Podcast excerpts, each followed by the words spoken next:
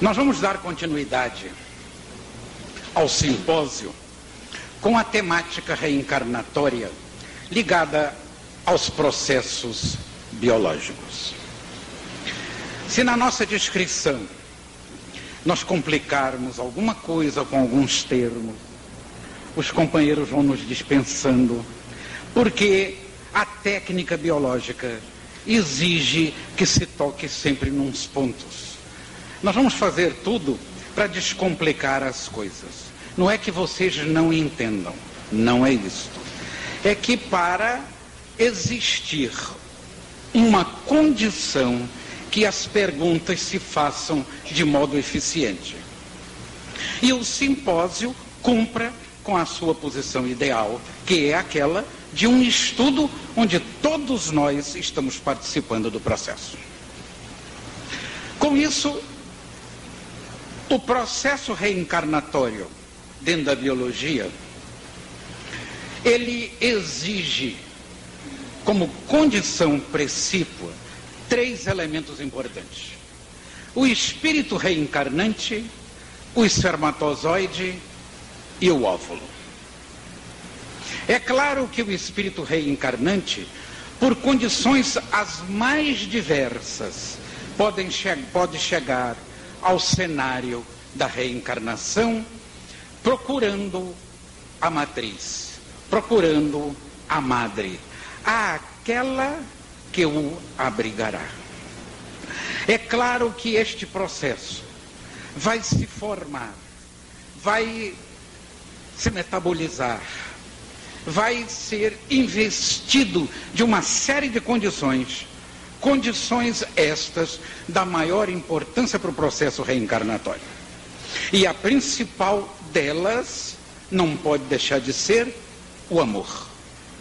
É bem verdade que a condição de amor exige esta união de um espírito que vai reencarnar por motivos os mais diversos, ou por uma condição normal da lei, ou por um preparo específico das equipes que vêm, que têm interesse no reencarnante, ou mesmo por um processo de exigência, às vezes criado não pelo amor, mas por condições adversas pretéritas, em que determinado lar precisa receber o espírito para as acomodações futuras do processo evolutivo.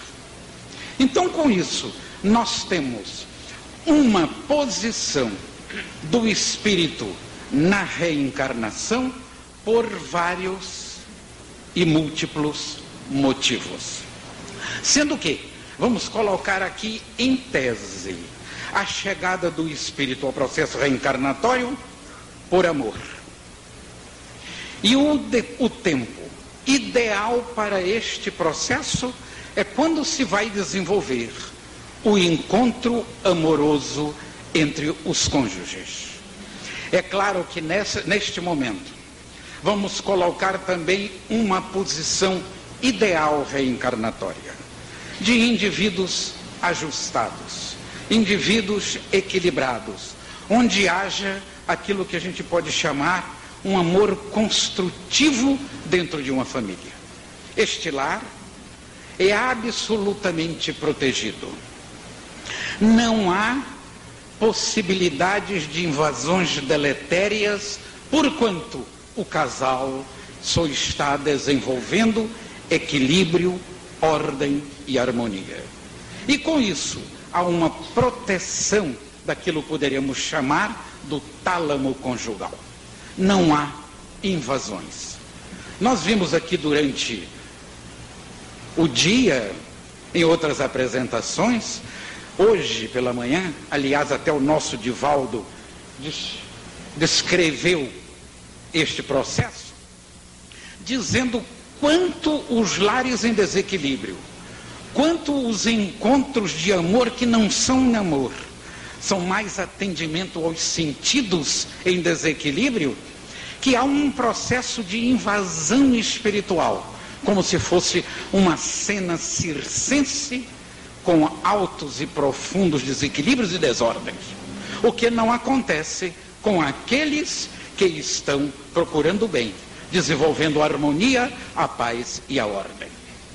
É claro que quando este processo está se desenvolvendo, um dos grandes chamamentos do espírito à reencarnação é justamente o amor. Deixa lá.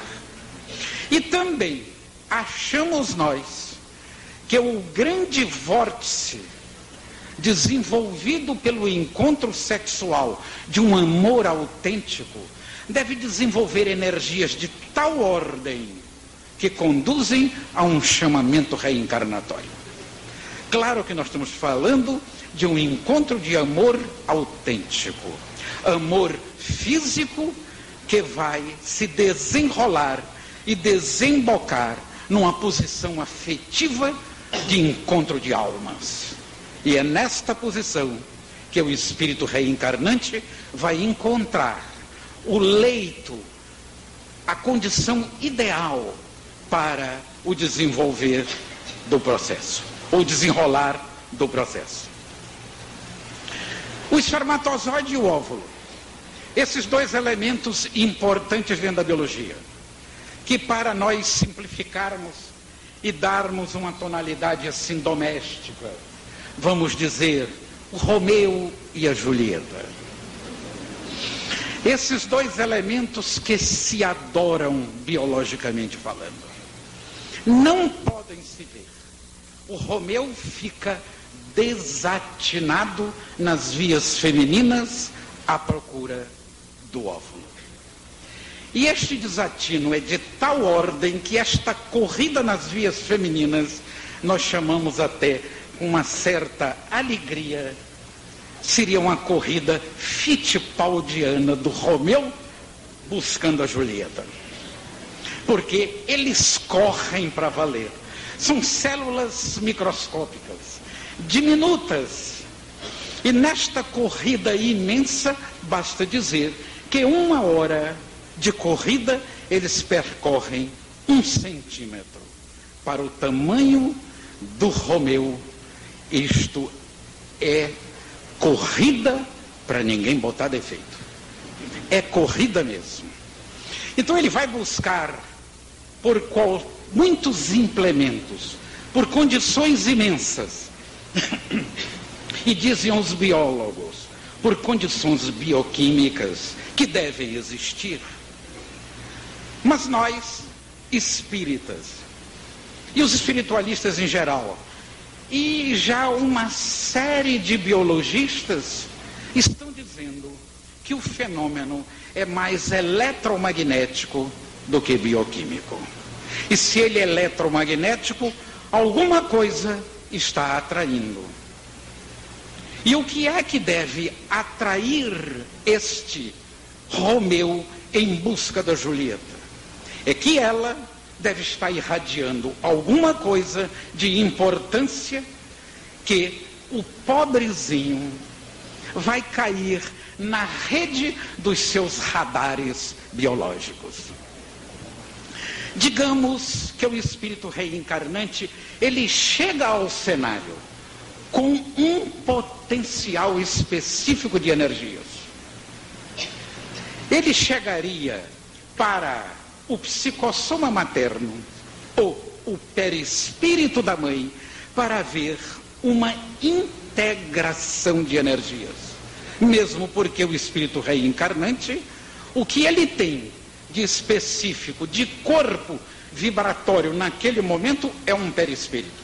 E este perispírito é que vai determinar esta união maior entre os dois elementos. Porém, ele traz na sua estrutura, na sua conjuntura, uma força energética de polaridade sexual. O que é que significa isso? Significa que todo espírito que chega ao processo reencarnatório, ele vai sofrendo nesta adaptação até a chegada da mãe, até a chegada do psicossoma materno, até a chegada do perispírito que o abrigará, inicialmente em vibrações, ele vai irradiar um campo do seu potencial sexual. Em outros termos, seria um espírito de características femininas que vai irradiar forças criativas da polaridade feminina. Ao contrário, se for um espírito em condições reencarnatórias de masculinidade, ele trará esta energia irradiante para a mãe como um campo de dominância. Tanto o espírito de potencialidade feminina como aquele de potencialidade masculina. E com isto, todo o setor materno irá se inundar desses elementos energéticos. Por aí estamos vendo, e podemos ficar se fazendo um pequeno parênteses nessa ideia, de que aqueles espíritos que chegam à cena reencarnatória doentes, em desequilíbrio, principalmente aqueles que estão com distonias profundas das energias criativas por um passado desequilibrante, eles vão trazer essas energias de polaridades com variações e em desequilíbrio. E é claro que inundará toda a madre com este processo. E como tal, as zonas femininas serão também inundadas deste campo de energias. E este campo de energias, inundando todo o setor feminino, ele terá uma prevalência para escoar essas energias através da célula óvulo, através da nossa Julieta, que ainda não casou. Está solteirinha ainda. Mas já irradiando para fora, através de uns orgânulos que esta célula possui. É também chamado este orgânulo, é também, é chamado esse orgânulo de esfera atrativa, de centríolo, de centrosomo. São os nomes técnicos da biologia.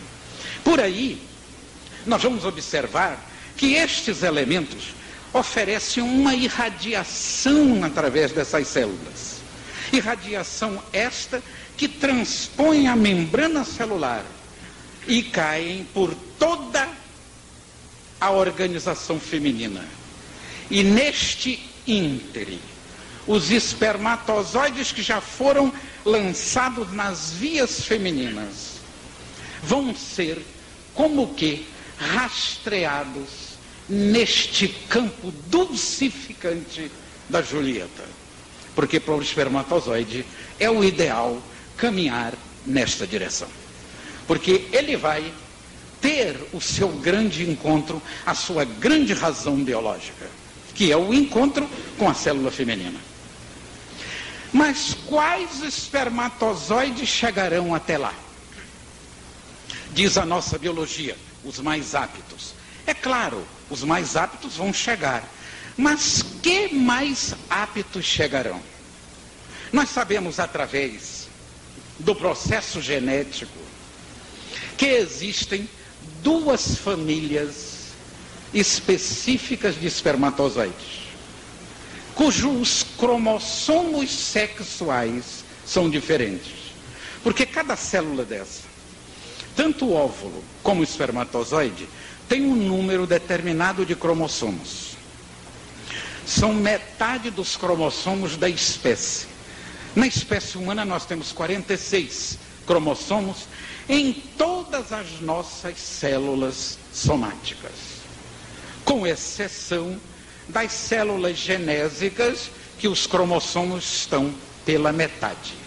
E se compreende por quê? Portanto, tanto o óvulo quanto o espermatozoide têm 23 cromossomos, cada célula desta. No encontro dos dois, vai ser restabelecido o número ideal de cromossomos da espécie humana, que é de 46. Portanto, são 46 cromossomos. Neste caso da célula feminina, possuir 23, o espermatozoide 23. Então, como nós dizíamos, os espermatozoides existem de duas categorias.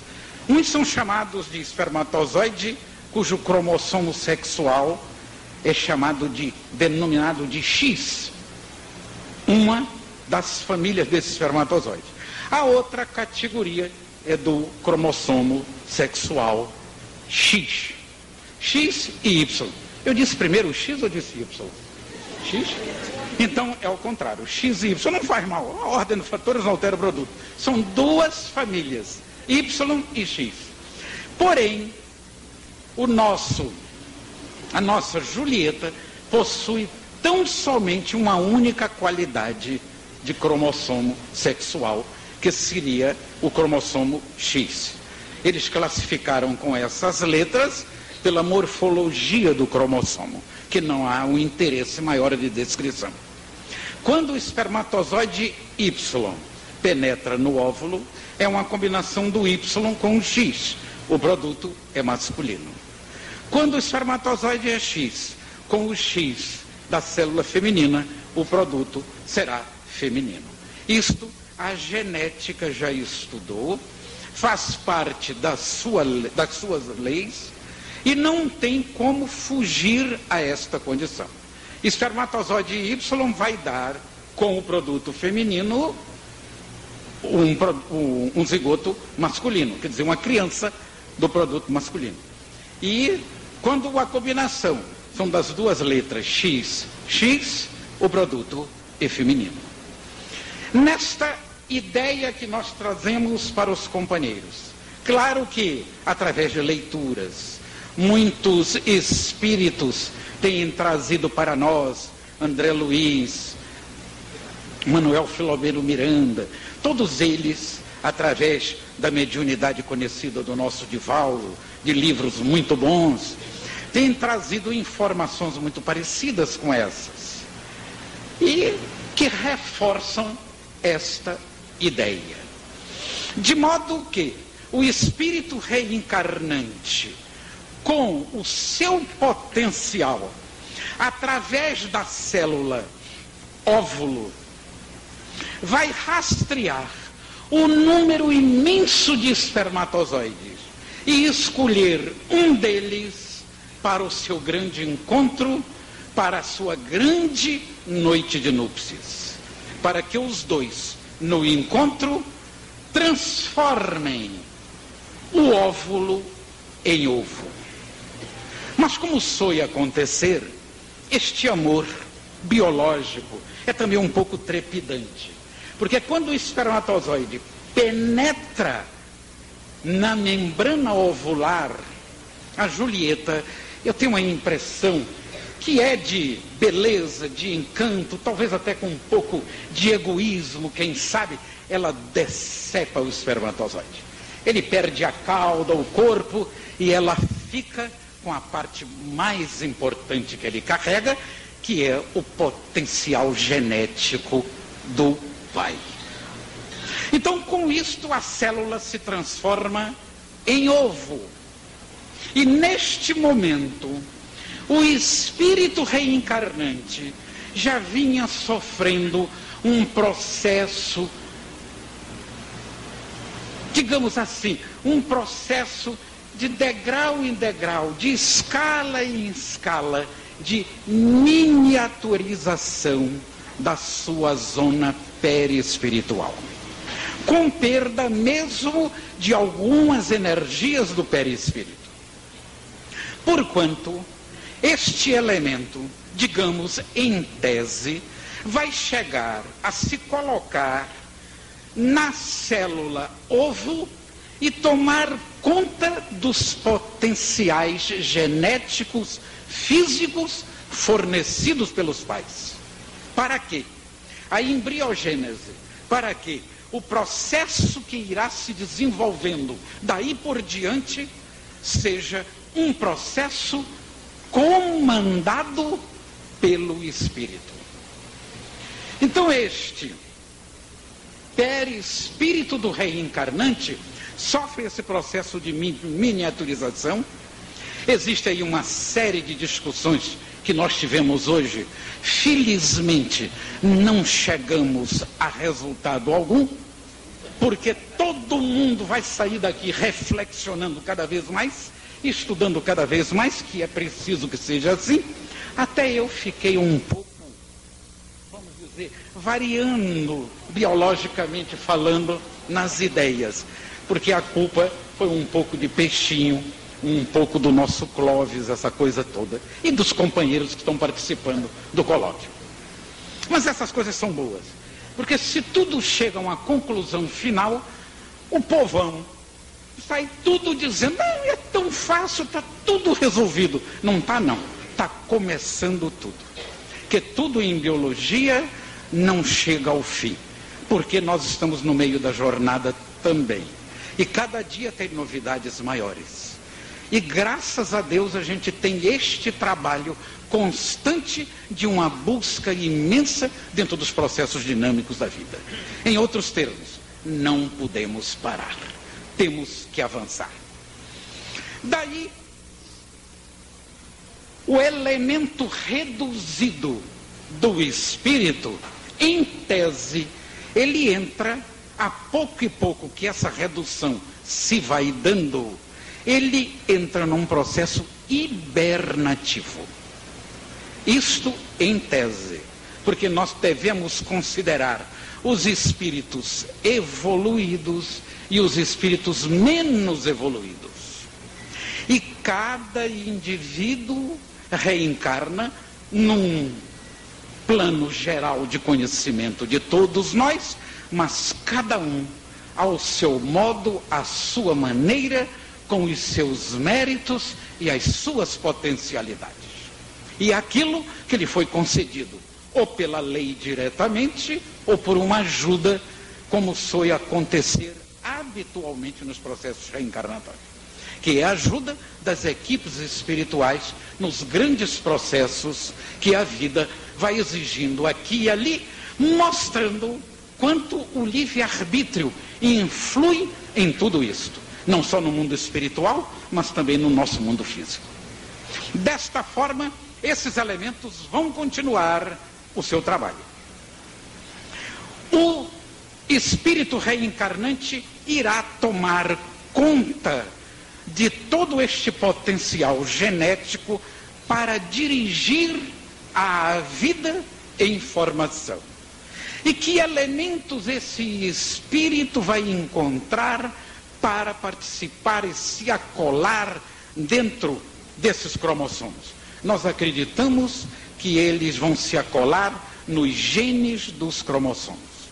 Todos hoje sabem, as revistas estão aí falando habitualmente que os nossos cromossomos é o célebre ADN, o ácido desoxirribonucleico.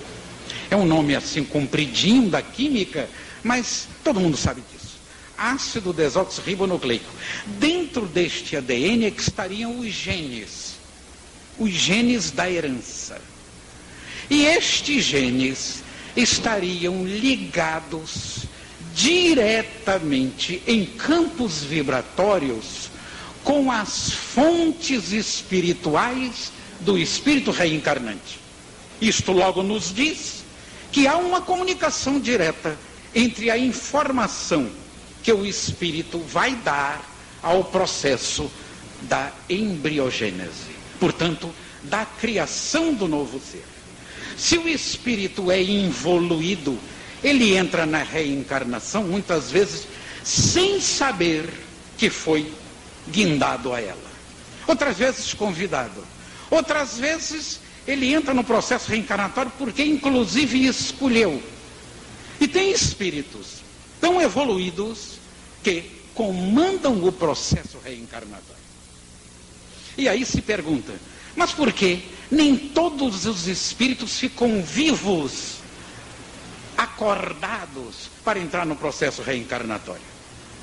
Eu tenho uma resposta, eu não sei se é a verdadeira resposta, mas é a nossa pequena verdade. Eu acho que é para não perturbar o processo.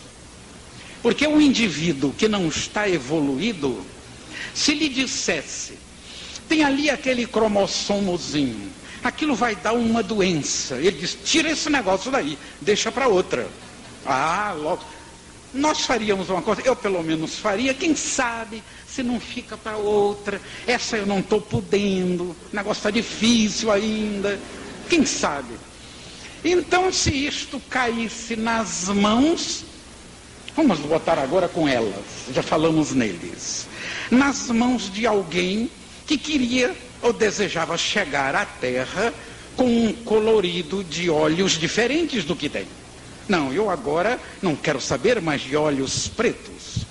Eu prefiro os verdes. E começava a manipular os cromossomos para que dê o olho verde.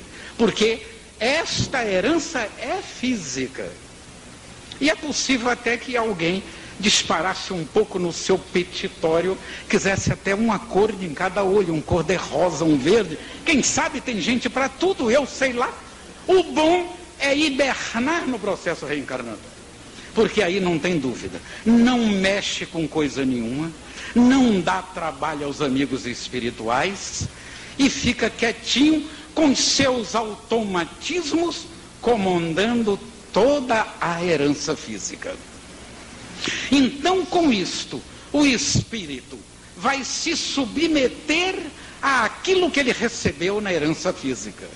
Embora ele tenha potenciais espirituais que vão influenciar a herança física, principalmente as condições éticas e morais que estão ligadas às profundezas do próprio espírito, os outros elementos estão nas telas dos cromossomos. Daí os espíritos reencarnados terem os seus limites pelo processo da reencarnação pelo processo genético.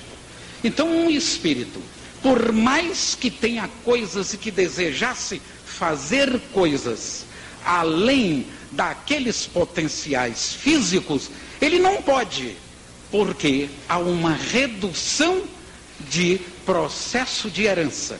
Ele tem que contar com os cromossomos paternos e maternos. E por aí, nós já estamos tirando conclusões imensas de como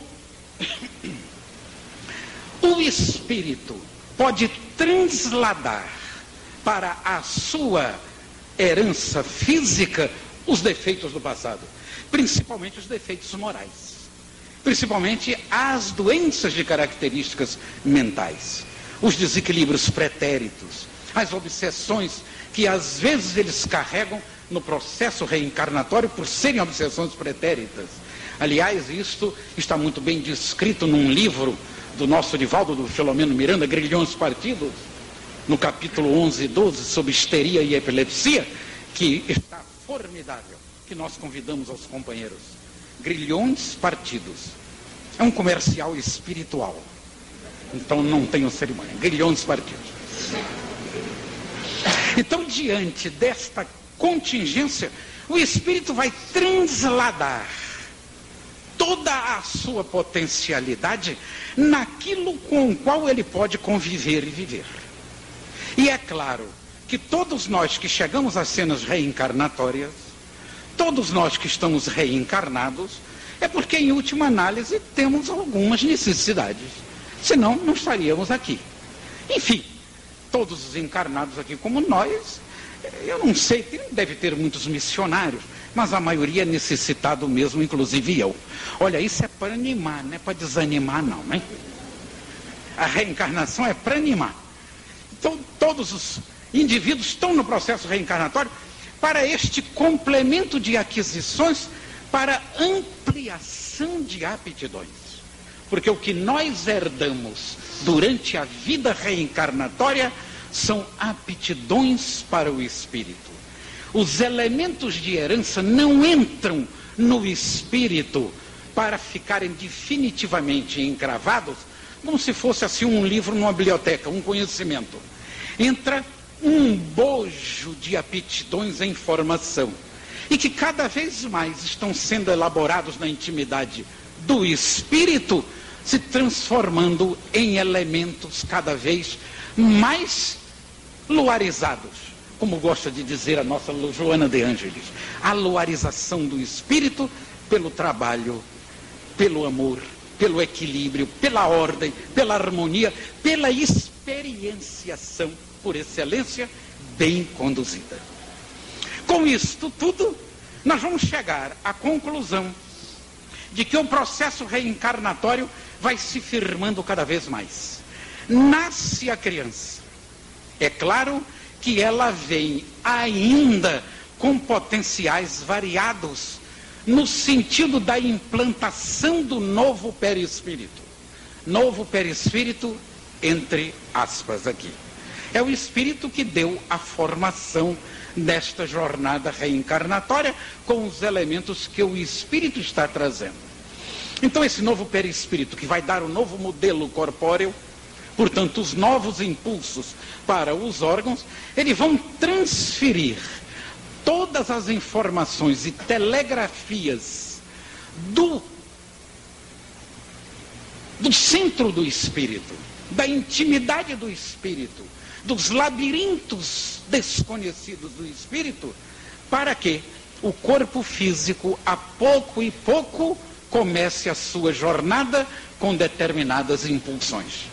Impulsões valiosas, importantes seria aquilo que nós poderíamos chamar o impulso da própria evolução que é dado pelo espírito.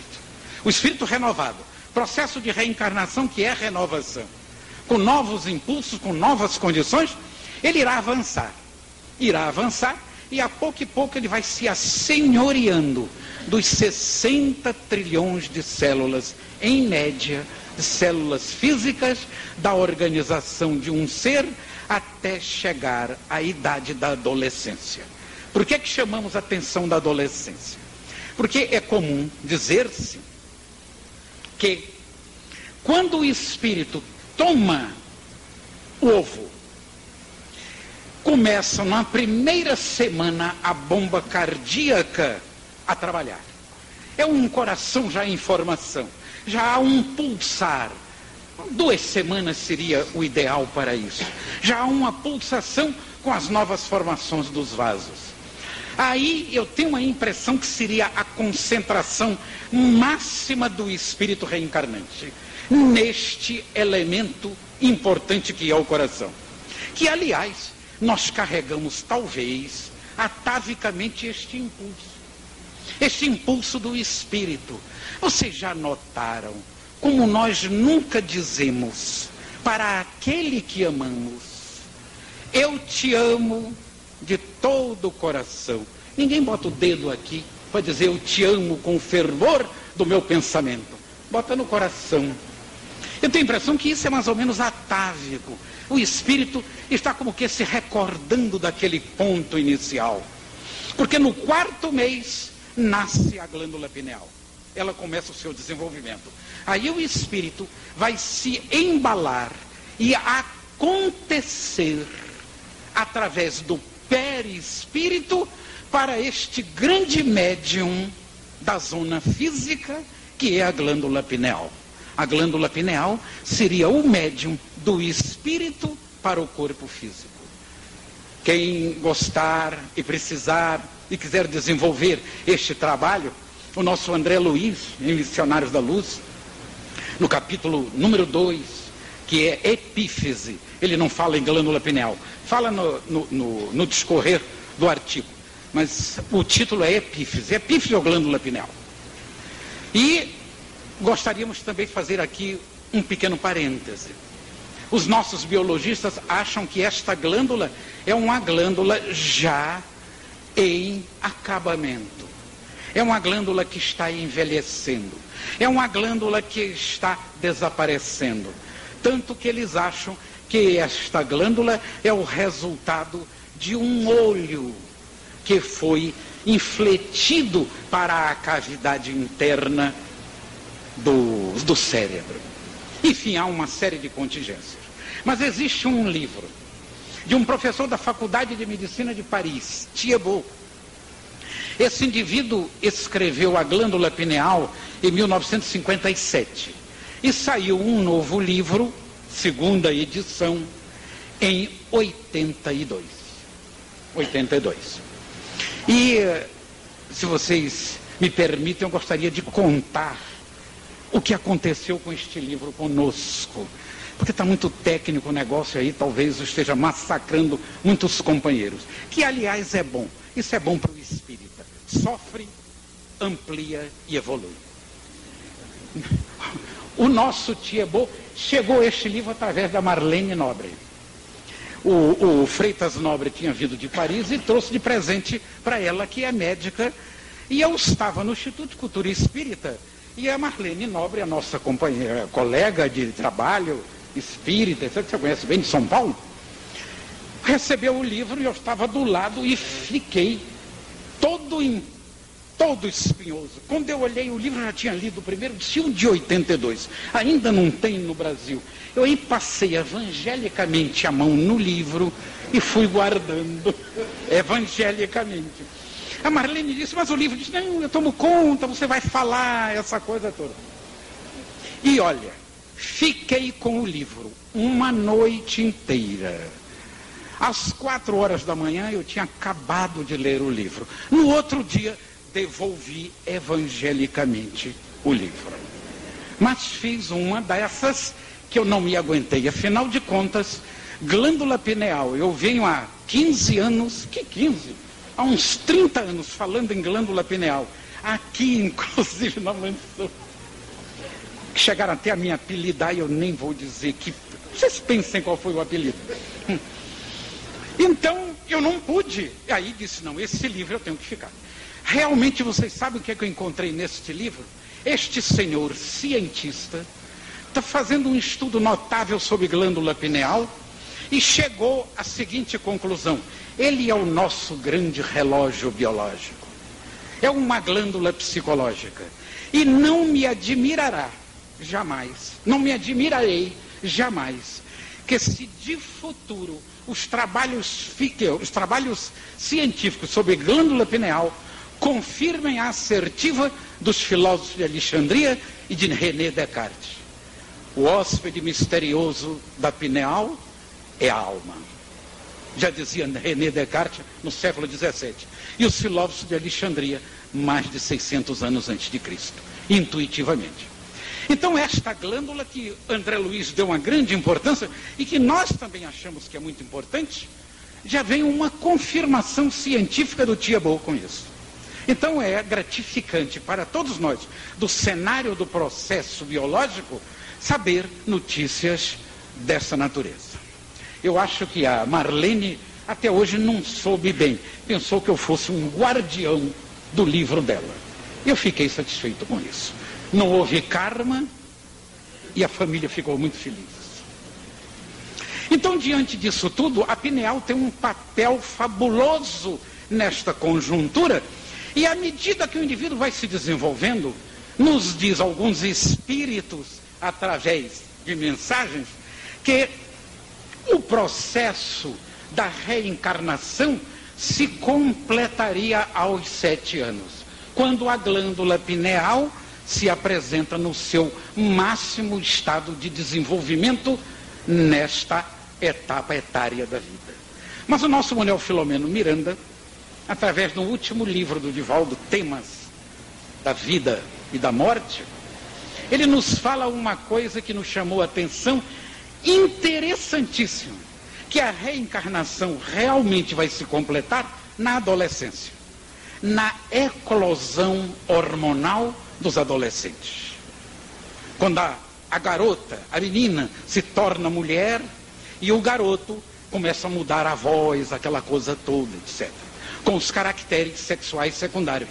Porque daí desta idade em diante é que a pineal vai comandar o processo da vida.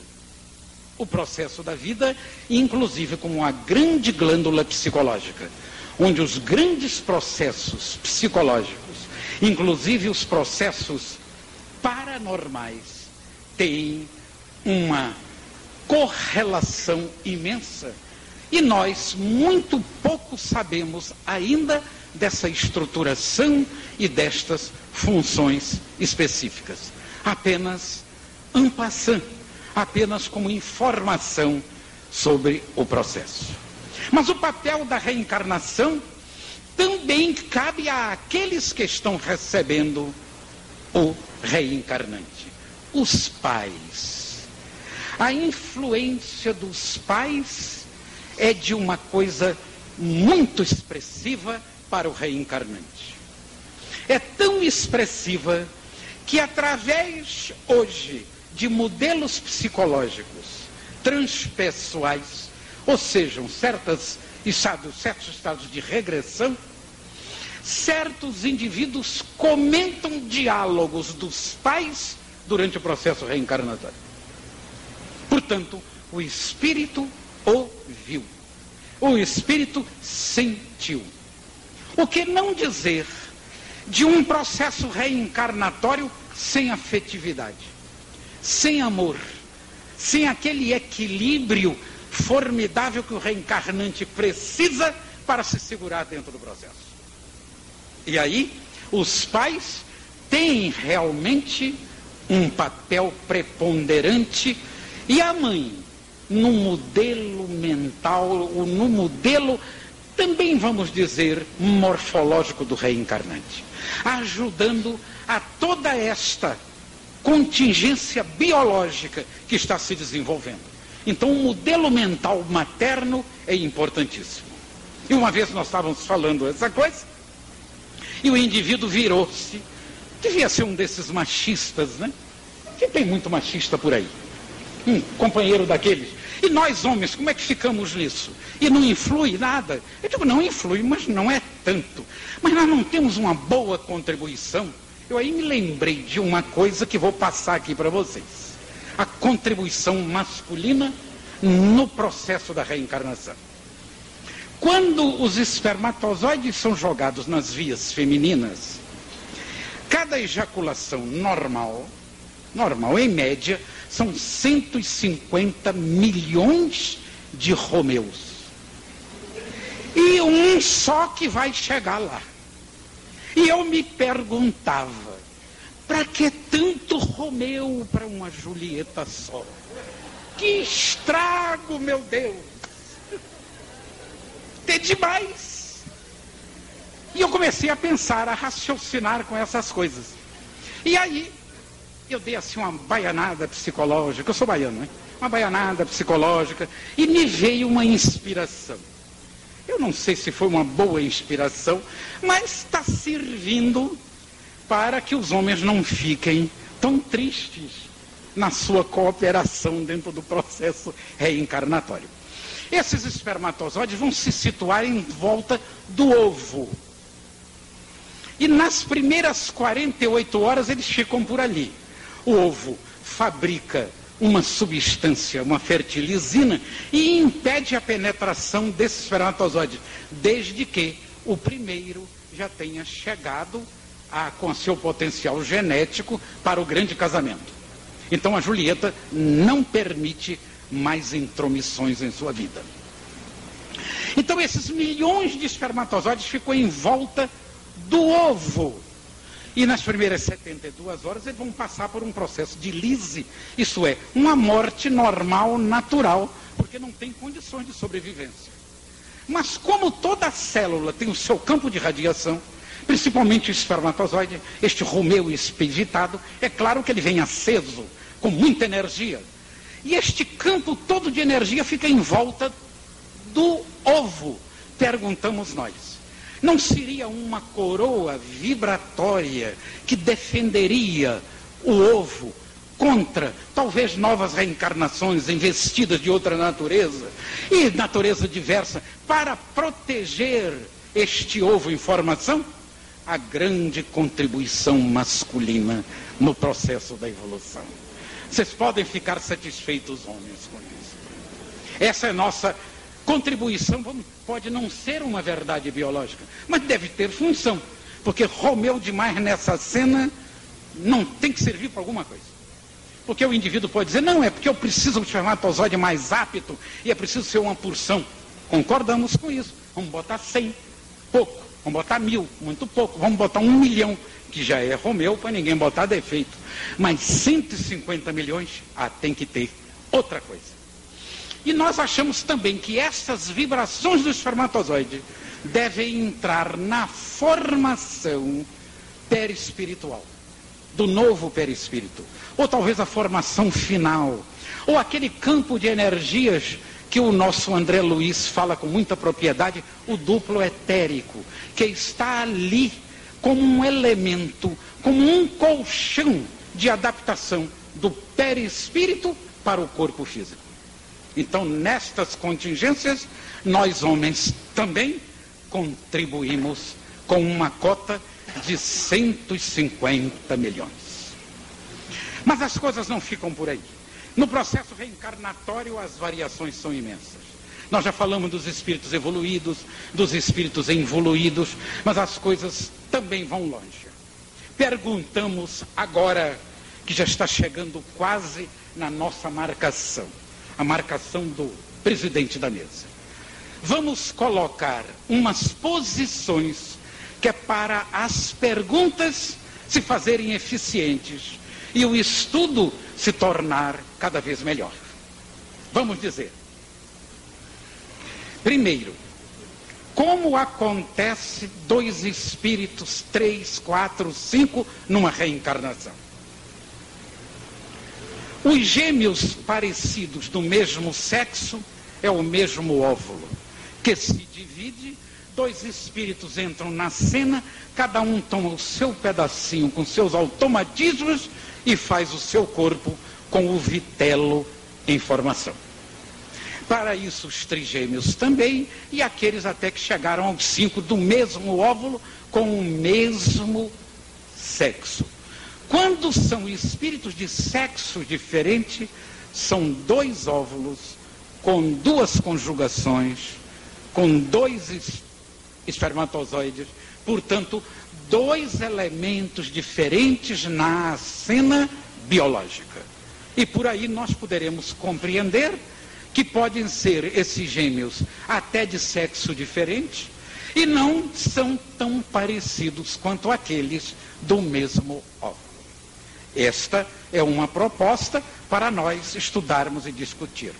Outra, fertilização artificial. O bebê de proveito que é uma espécie de transplante.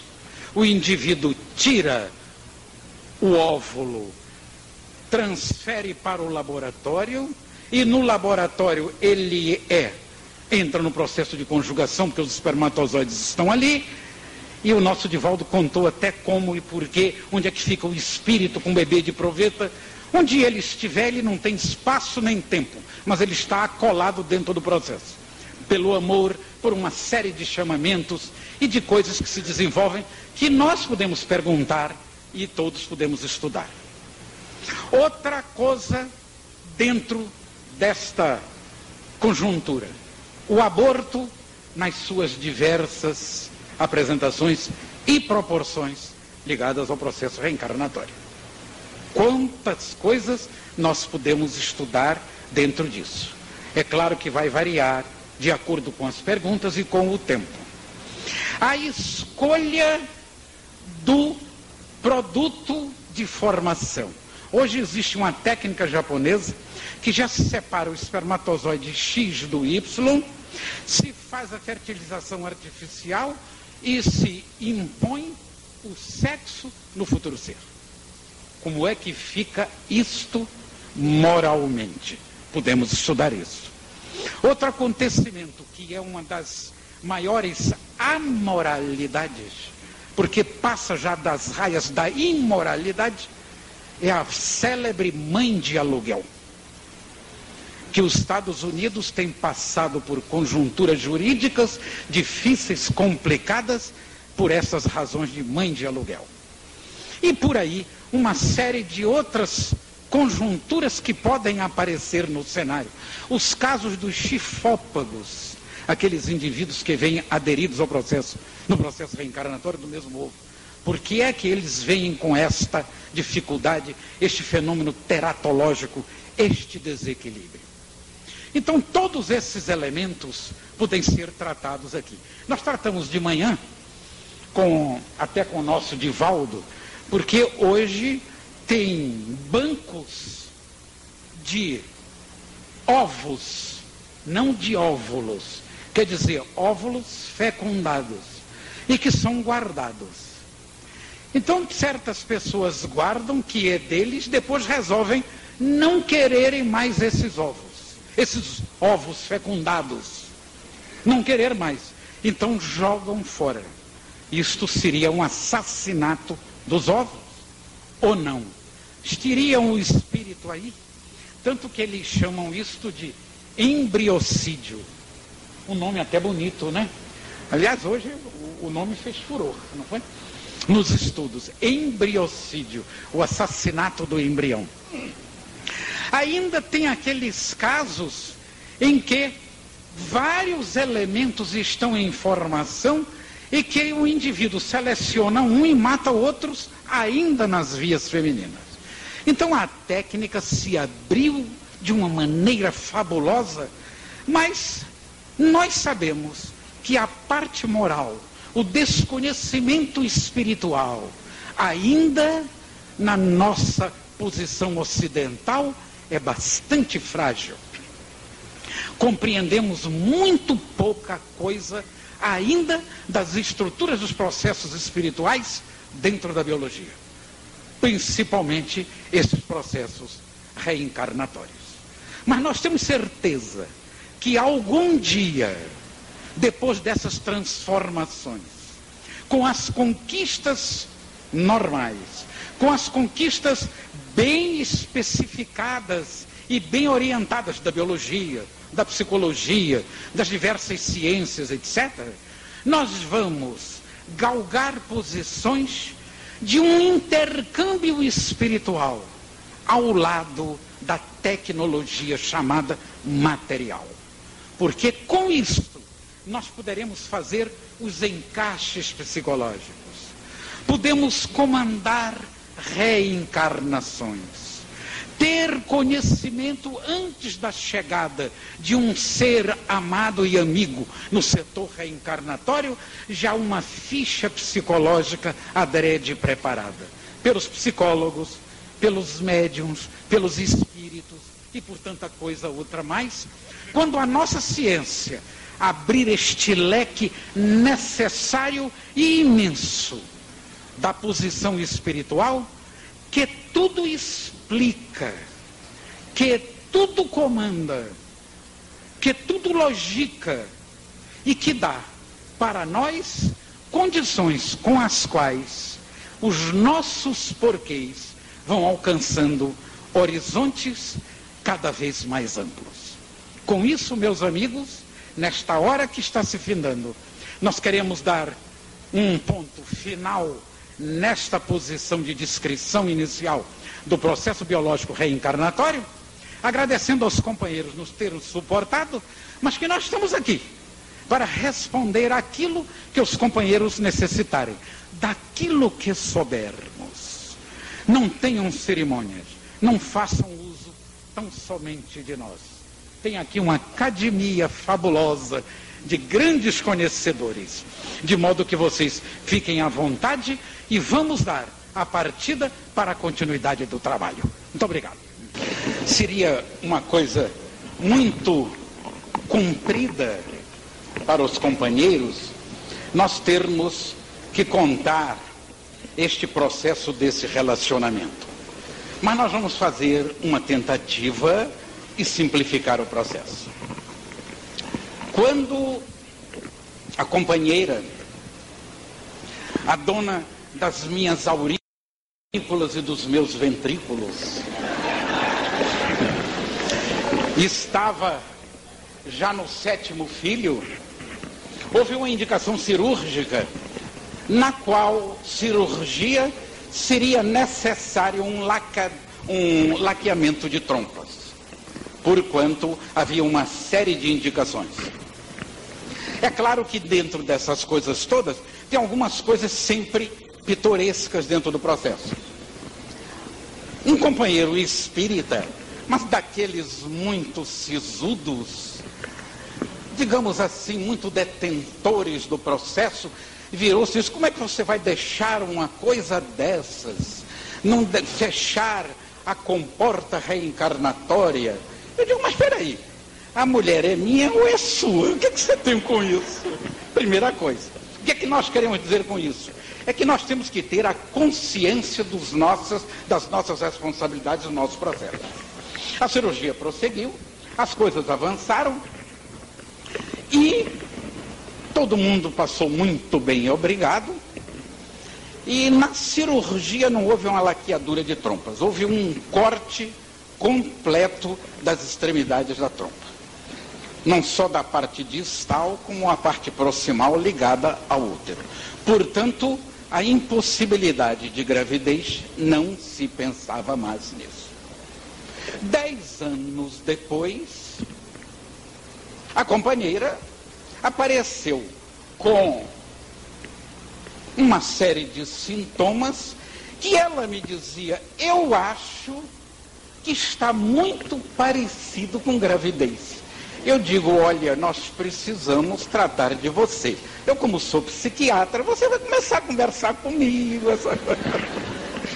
É claro que esta análise não deu muito certo. E eu, às vezes, encontrava a companheira em situações muito engraçadas. À noite, na janela, sozinha, eu chegava perto e perguntava: o que é que está havendo? Ela disse: não mexa com os meus sonhos. Coisas dessa ordem. Quer dizer, já estava noutra esfera, etc. Encurtando a história, por exames, por uma série de coisas, apareceu uma gravidez. O que era impossível.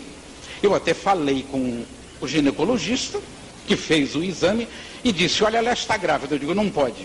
Ele disse, eu não faço aborto. Eu digo, mas não estou pedindo nada disso. Eu estou dizendo que não pode ser. Mas pode, pode, não pode, era a gravidez. Nasceu a criança com técnicas específicas, que nós não vamos contar aqui os detalhes, porque a coisa foi muito complicada.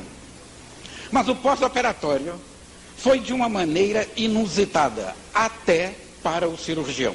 Como é que coisas dessa ordem aconteciam? A verdade é que veio o indivíduo e chegou em casa este freguês, de uma maneira inexplicável. Nós recorremos à literatura médica. Parece que existe um caso em cada bilhão de pessoas nesta situação. Eu digo só mesmo em casa espírita que acontece isso. Só pode ser. E as coisas foram evoluindo e eu olhava para o menino aos três, quatro, cinco meses, quando ele começava a fixar o olhar. Eu dizia, eu conheço este freguês. Conhecia, eu olhava, conhecia, e ele me conhecia, reconhecia. Apenas não poderia se externar numa idade daquela. Foi quando, agora nós vamos passar para o segundo ato. Baixa a cortina, entra o segundo ato. Nós estávamos dirigindo sessões de desobsessão nessa época. E nos apareceu um espírito muito interessante pelas suas vontades intelectuais. Basta dizer que nós, com este espírito, na sessão de desobsessão, as incorporações mínimas eram de 45 minutos, entre 45 minutos a uma hora. Foram 13 comunicações semanais. E era um indivíduo que era um general nazista, que ele se deu a conhecer, e este indivíduo, no primeiro dia, na nossa conversa, só disse isso. Vim falar só com o senhor, porque é médico, primeira coisa. Segundo, não venha com lenga-lenga de doutrinação, que eu já sei que morri. E começou por aí. Eu disse, meu Deus, o que é que eu vou conversar com este indivíduo? Que você sabe, doutrinador espírita começa com aquela conversinha, aquele negócio, e diz, vamos acabar com isso. E durante todo este processo, que as coisas foram entrando numa condição de entendimento, ele chegou a dizer coisas notáveis dentro do processo, dentro do processo de doutrinação. Dizia ele o seguinte: depois de uma certa intimidade com o general, nós até durante a doutrinação já esperávamos o dito cujo. E já havia até uma torcida, quase que se faz um clube para torcer pelo general. Porque a gente acaba acostumando com o espírito, um espírito inteligente, vivo, vibrátil, insistente, dominador, comandante por excelência. E ele nos contou rapidamente a história e dizendo: Eu morri, fui para o lado de lá, descobri que estava morto e tinha muito alemão e eu só fiz uma coisa: eu arregimentei essa gente e, como eu não sou comandado por ninguém, eu passei a comandar todo mundo do lado de lá. Eu disse: Como é? Disse, não, muita gente sabe que não morreu. Então a gente está fazendo as mesmas escaladas guerreiras para satisfazer a Grey. Eu disse: Como é que você chegou aqui? Ele disse: Ah, eu sou suficientemente inteligente para dialogar com vocês, porque onde eu estava, no meu reduto, vocês conseguiram nos deslocar. Isto nos quer dizer que existem forças maiores que estão impedindo a minha possibilidade de trabalho lá de lá. Então sou suficientemente inteligente para entender isso. Vocês vejam que tipo de espírito. Mas com o tempo ele foi amaciando aquela conversa. Vocês sabem que os espíritos, quando chegam ao processo de incorporação com os médiums, isto já é uma doutrinação. Porque eles vão se absorvendo as energias do grupo, do médium, e vão compreendendo umas tantas coisas. De modo que este espírito chegou numa posição em que ele nos disse: Estou apavorado com a reencarnação. Estou apavorado. Isso por quê? Eu sei que eu vou mergulhar no processo reencarnatório, vocês estão me preparando para isto, e eu fui um soldado, apesar de honesto dentro da minha proposta, eu sou responsável por mais de 80% dos planos do Estado-Maior nazista. Porquanto foi nossa estratégia que foi a adotada nos processos de guerra atual. Então, diante dessas coisas, nós começamos a entrar com a doutrina espírita. Disse, não, não é assim.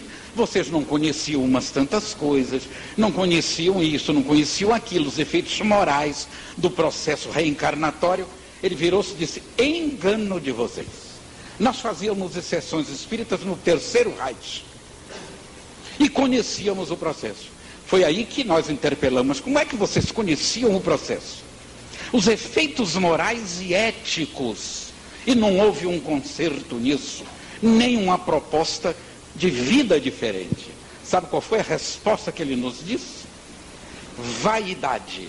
Nós queríamos chegar à frente da lei com a ciência. Vocês vejam que resposta de espírito. Mas diante disso tudo, ele acaba chorando, se incorporando dentro do processo para a reencarnação. Nós até que não temos esse sentido místico, começamos a ficar um pouco místico dentro das sessões espíritas e fazendo preces também altamente místicas, que nós não, não sabemos fazer essas coisas. E ele foi para a reencarnação. Ali mesmo foi entrado num processo de hipnose para a reencarnação. Quando eu comecei a olhar este menino, eu disse, eu conheço este freguês. Com seis meses eu disse, ah, o general baixou lá em casa. Baixou. Não tem saída, é ele, só pode ser. Aí comecei a tirar as ilações. Por que, que eu acho que ele veio para nós?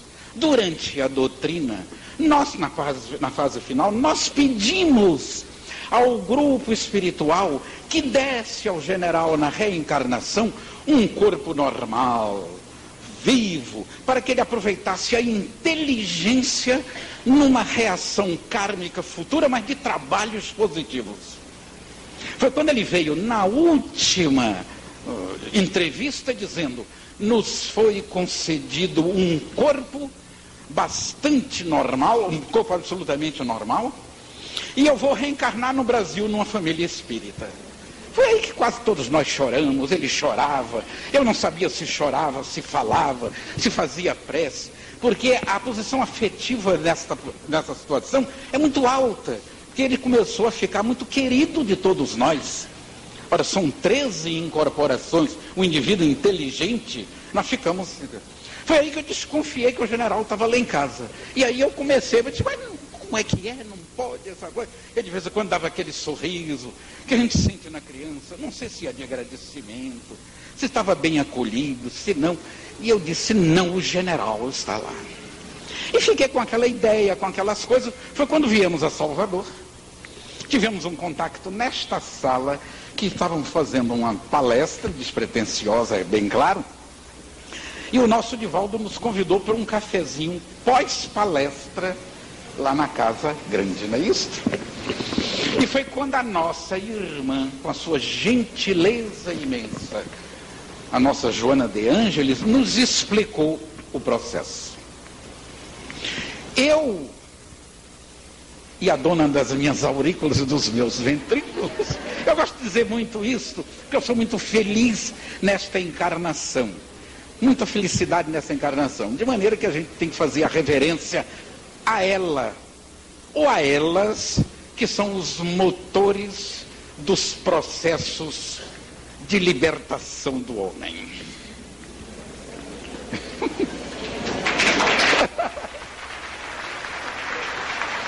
Viu você?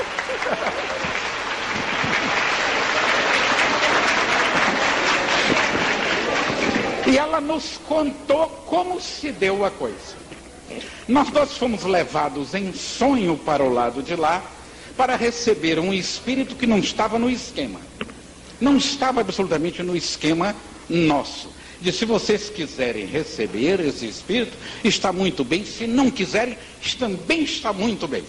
Até ela contou a nossa Joana que ela virou-se e disse: Mas eu já tenho uma filha quase noiva, como é que eu vou receber um menino, botar aquelas fraldas tremulando no nosso apartamento, etc. E que os espíritos até sorriram diante esta assertiva dela. Eu disse: Nega, não se incomode. Nega é o baiano velho conversando, né? Nega, não se incomode. Não sair para mais um, já tem sete, etc.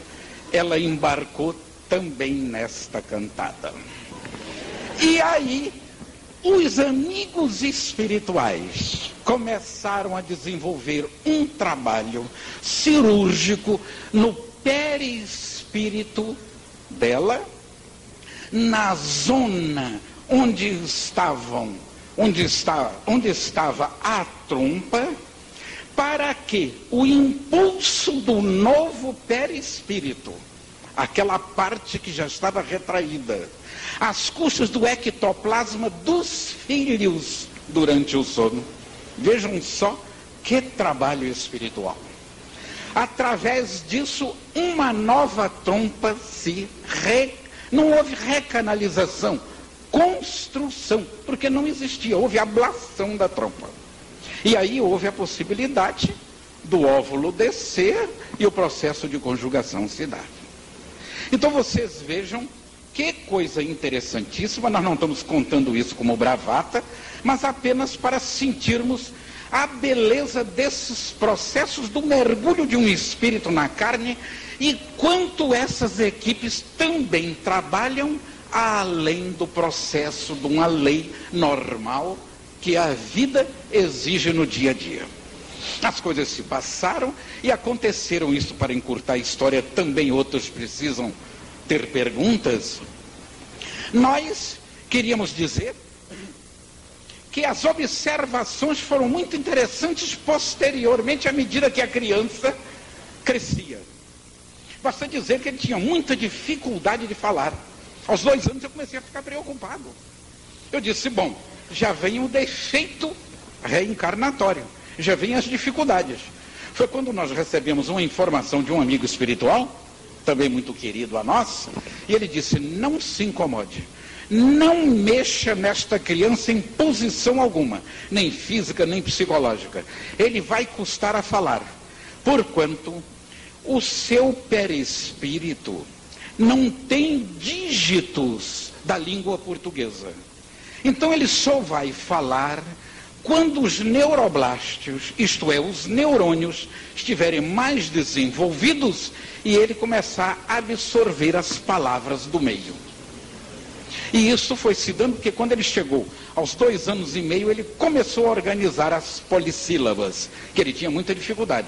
Com três anos, ele um dia me chamou e disse, pai, eu quero lhe dizer um negócio. Aprendi uma palavra lindíssima. Eu aí disse, bom, ele vai soltar esperança, felicidade. Só pode ser, né? Você sabe o que é que ele me disse? Olhe só que palavra linda. Mosquito. Eu quase caí para trás. Eu quase caí. Eu digo, meu Deus, onde é que ele tirou isso? Deveria ser a harmonia semântica que as coisas transatas tinham colocado na sua posição. Uma outra coisa para definir e concluir o processo reencarnatório deste freguês em casa. No elevador, quando tinham senhoras, ele não entrava no elevador em primeiro lugar. Passavam as senhoras, depois ele entrava. Jamais ele fez refeições, no começo, é claro, aos dois anos, que não fosse conosco na mesa e com talheres. Claro que espalhando comida para tudo quanto era lado, mas exigia de qualquer jeito. Às vezes dava uns gritos, botava os dedos imperiosamente, como quem diz: Olha, minha gente, eu baixei aqui, mas quem vai comandar sou eu. Eu aí compreendi isso. Um dia ele levantou os dedos e grunhiu. Eu aí segurei o dedo e disse: Olhe, general, você está no Brasil. Primeira coisa. Segundo, tira este negócio do ombro, essas estrelinhas, porque você vai começar mesmo como soldado raso.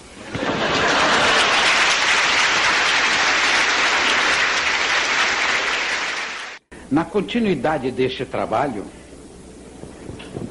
o processo ligado ao mergulho na mente para modelos terapêuticos, para modelo antropológico, para um modelo quase de posição transpessoal as regressões de memória, os processos de mergulho nos arcanos do psiquismo têm um significado fabuloso, de interesses imensos, para que os psicólogos, os psiquiatras e os interessados dessa área possam colher elementos valorosos para o conhecimento e para um trabalho edificante. Nós precisamos, nesta conversa, de relembrar um pouco o esquema da manhã.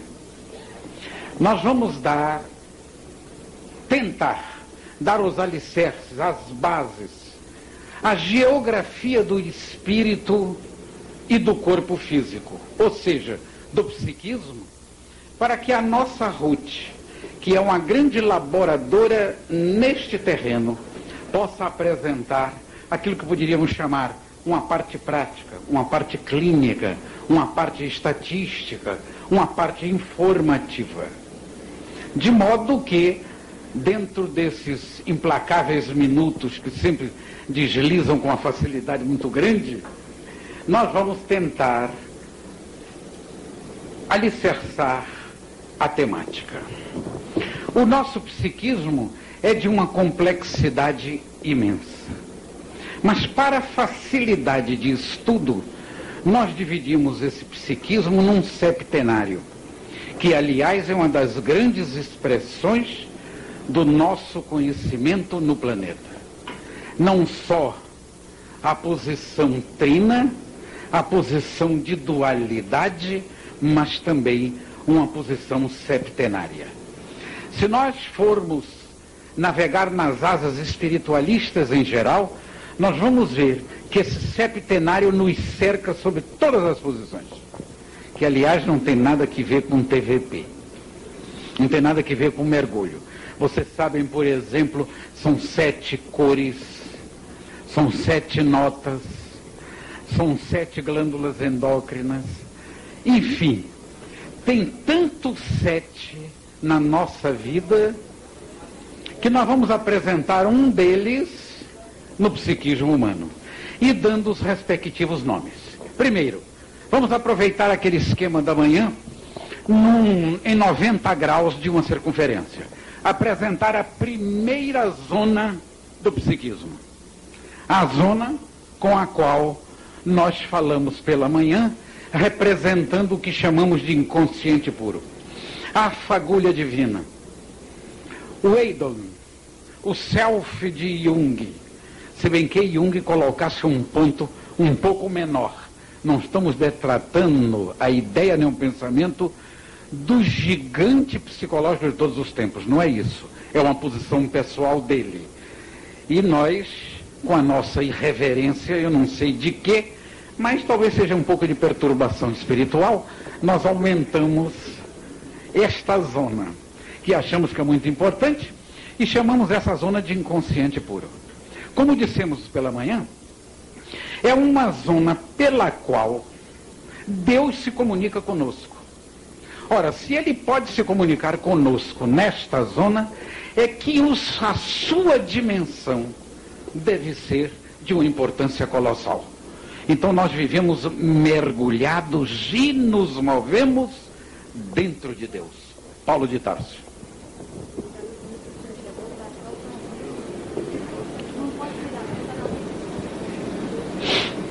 Tá bom assim? É porque eu estou fazendo o um esquema aqui. Só se essa senhorita ficou um pouquinho para lá. Mas já está no local, né? Ah, então te deixa aí. Qualquer coisa você me fala, viu? Pode reclamar, não tem problema, não, eu não me incomodo, não. Então essa primeira parte, este um aqui, inconsciente puro. Seguindo-se a esta zona, o inconsciente passado com os seus núcleos. Núcleos, uns vórtices de energia, fontes das nossas contingências adquiridas através dos evos. Todas as nossas experiências estão gravadas praticamente nesta zona. Não é que esta zona retenha os nossos conhecimentos como se fosse uma biblioteca nós absorvemos as coisas sob forma de aptidões. Caem essas aptidões num campo específico, desconhecido, de dimensão também desconhecida. Então não ocupa espaço nem o tempo como tal entendemos. Seguindo-se a esta camada, uma outra que não é mais a do inconsciente passado ou arcaico com estes núcleos, que são os núcleos das nossas aptidões. Quando Jung percebeu que nós carregávamos, ou cada um de nós carrega a humanidade consigo, ele percebeu isso. Porque os registros da humanidade se acham aqui. Então dizia ele, nós carregamos o inconsciente coletivo. Por isso é que ele denominou de inconsciente coletivo. Mas nós só podemos carregar a humanidade conosco num processo de vivência e de experiência. Ninguém pode ter alguma coisa sem que passe a vivência, o processo desta coisa. Então nós temos que admitir a existência desses elementos porque admitimos o processo de imortalidade. E se não tivéssemos estes potenciais que estamos traduzindo dessa forma, nós não poderíamos explicar jamais as nossas divergências, as nossas tendências, os nossos erros, as nossas dificuldades, as nossas facilidades, enfim, tudo isto que acaba sendo carimbado num biótipo psicológico específico a cada indivíduo. Que cada indivíduo tem o seu próprio biótipo. Aliás, eu estou com isso com o célebre Krishnamurti. Quando perguntaram Krishnamurti quantas religiões deviam ter na Terra e qual era a religião precisa da Terra que ele achava. Ele diz, como religião não precisa ter. Mas já que o homem precisa ser religioso, precisa ter tantas religiões quanto sejam os habitantes da Terra, que cada um tem a sua. Por mais que o indivíduo se diga espírita, católico, protestante, islamista, ele tem o seu modelo específico, ele tem o seu jeito. Então é este jeito que dá àquela conotação religiosa específica. Não há um indivíduo igual a outro, nem pode haver. porque a construção de cada um nesses vórtices é específica. Nós chamamos isso aqui de núcleos em potenciação. O Jung, no inconsciente coletivo, chamava de arquétipos, que, aliás, é um termo arrecadado da filosofia platônica. Avancemos. Aqui é o inconsciente atual. Entre o inconsciente atual e a periferia, existe uma zona protetora da mente, envelopando a mente, protegendo a mente, que André Luiz chamou de corpo mental, corpo do espírito, corpo da mente. E lastreando-se neste corpo um outro elemento intermediário, o psicossoma, o perispírito. Este psicossoma, o perispírito, é um elemento com o qual o corpo físico, vamos botar ele aqui assim, recebe as influências e as telegrafias totais do espírito ou a zona energética específica interna, valendo-se de uma zona energética também específica chamada de duplo etérico. Então o esquema do psiquismo estaria dentro de um septenário. Inconsciente puro, inconsciente passado, inconsciente atual, corpo mental, perispírito, duplo etérico, corpo físico. Está aí o septenário. Se os indivíduos não gostarem desses nomes, tem uma porção deles para serem colocadas.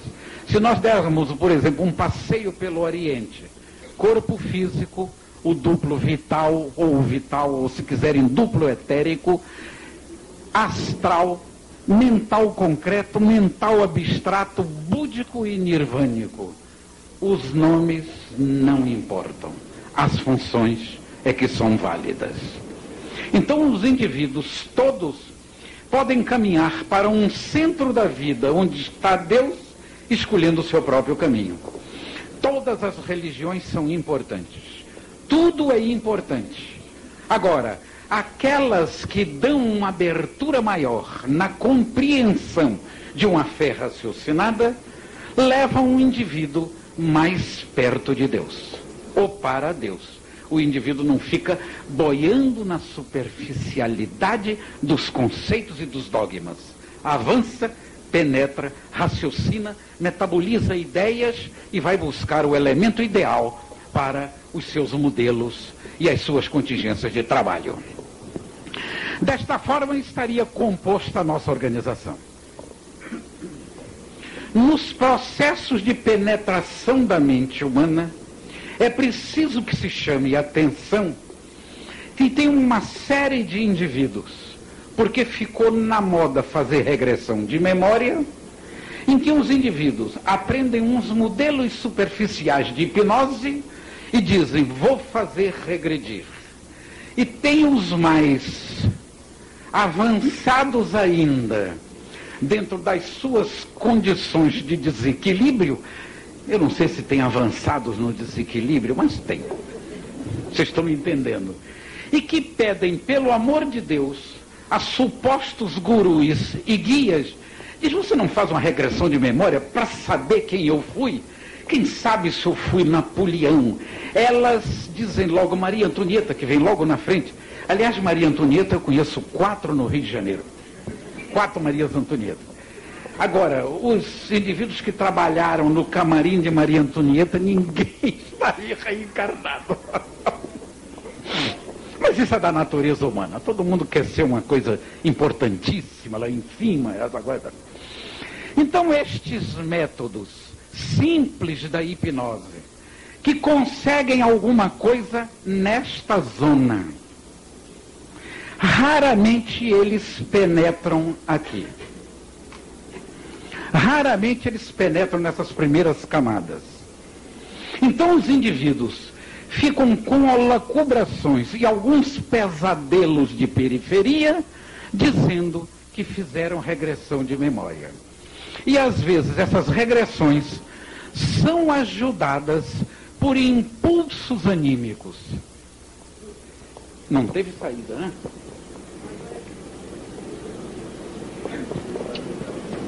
Não, depois nós colocamos no lugar. Depois nós colocamos no lugar. Então o indivíduo fica com as suas fantasias tendo explosões anímicas vindo dele próprio. E a regressão passa a ser um coquetel de coisas desequilibradas e sem sentido. E sem sentido. Porque a verdadeira regressão exige uma penetração nos arquivos da alma. Esta é que é a posição da regressão. Regressão é penetração nos arquivos da alma. De modo que métodos variados foram desenvolvidos, desencadeados, para que esse trabalho se afirmasse.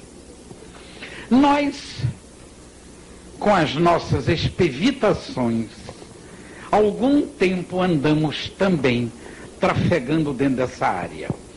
Tanto que tem um livro nosso, ligado à reencarnação, que nós apresentamos uma ficha de um indivíduo que foi regredido por nós.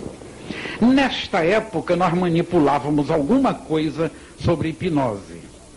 A hipnose clássica, com os modelos para penetração na mente. E conseguimos, de muitos indivíduos, alguns principalmente, médiums, pela sensibilidade que oferecem, são indivíduos ideais para esse tipo de hipnose. E fizemos algumas regressões com esses indivíduos, regressões muito interessantes, por sinal, porque eram indivíduos adestrados na doutrina espírita e que consertavam o processo. Nesta época, isso para aliviar um pouco a parte técnica, nós aprendemos muitos, muita coisa de hipnose, não a totalidade, porque apareceu um espírito oriental que se dizia o mestre, e através do médium começou a me ensinar uma série de coisas. E eu achei interessantíssimo. Eu achei interessantíssimo. E comprovei as informações que nós vamos passar agora para vocês. Quando nós fazíamos as regressões pelos métodos clássicos da hipnose, conseguíamos chegar até aqui, mas não nas primeiras nas, nas primeiras entrevistas. Isto ia dependendo do indivíduo e soltando a sua condição de defesa, porque é muito natural que essas defesas se formem com a hipnose clássica. O indivíduo somente solta o que deseja, mesmo inconscientemente. Preciso que você diga isso. Então esse indivíduo me ensinou uma coisa notável, esse mestre. Ele diz, toda vez que você colocar um indivíduo em hipnose, sugira que ele não vai sair do corpo. Porque na primeira fase da hipnose, o indivíduo dá um salto para fora ele projeta o perispírito, a consciência fica ao lado. E o hipnotizador, que pensa que está comandando o processo, passa a ser comandado. Porque o espírito do lado de fora do corpo é absolutamente independente. O espírito tem uma independência fabulosa. E é por isso da necessidade das sessões de desobsessão, de colocar o espírito num médium para que a situação possa ser dominada para uma determinada doutrinação. Porque de espírito para espírito, no nosso ambiente, na condição cósmica do nosso planeta, não é fácil. E é por isso que os indivíduos de mente em desalinho têm grandes penetrações nas áreas psíquicas dos encarnados, porque eles têm independência. Vamos adiante. Então o processo, eu comecei a aprender o processo. Porque o indivíduo saía do corpo. E eu dizia para ele, mas se ele sair? Ele disse, não, você aproveita, manda ele fazer uma viagem, manda ele ir para um determinado lugar. E aí você depois comprova umas tantas coisas onde ele esteve. E eu tive comprovações notáveis com este médium e esse espírito. E eu quero contar uma coisa para vocês. Tem um tempinho, viu? Eu, não se incomode que eu deixo a parte clínica com você. E está no final hoje, ninguém tem pressa, vai dar tudo certo. Ninguém tem pressa hoje. Então, quando nós tiramos esse espírito do corpo, eu mandei ele para minha casa. Porque eu sabia o que é que tinha em casa.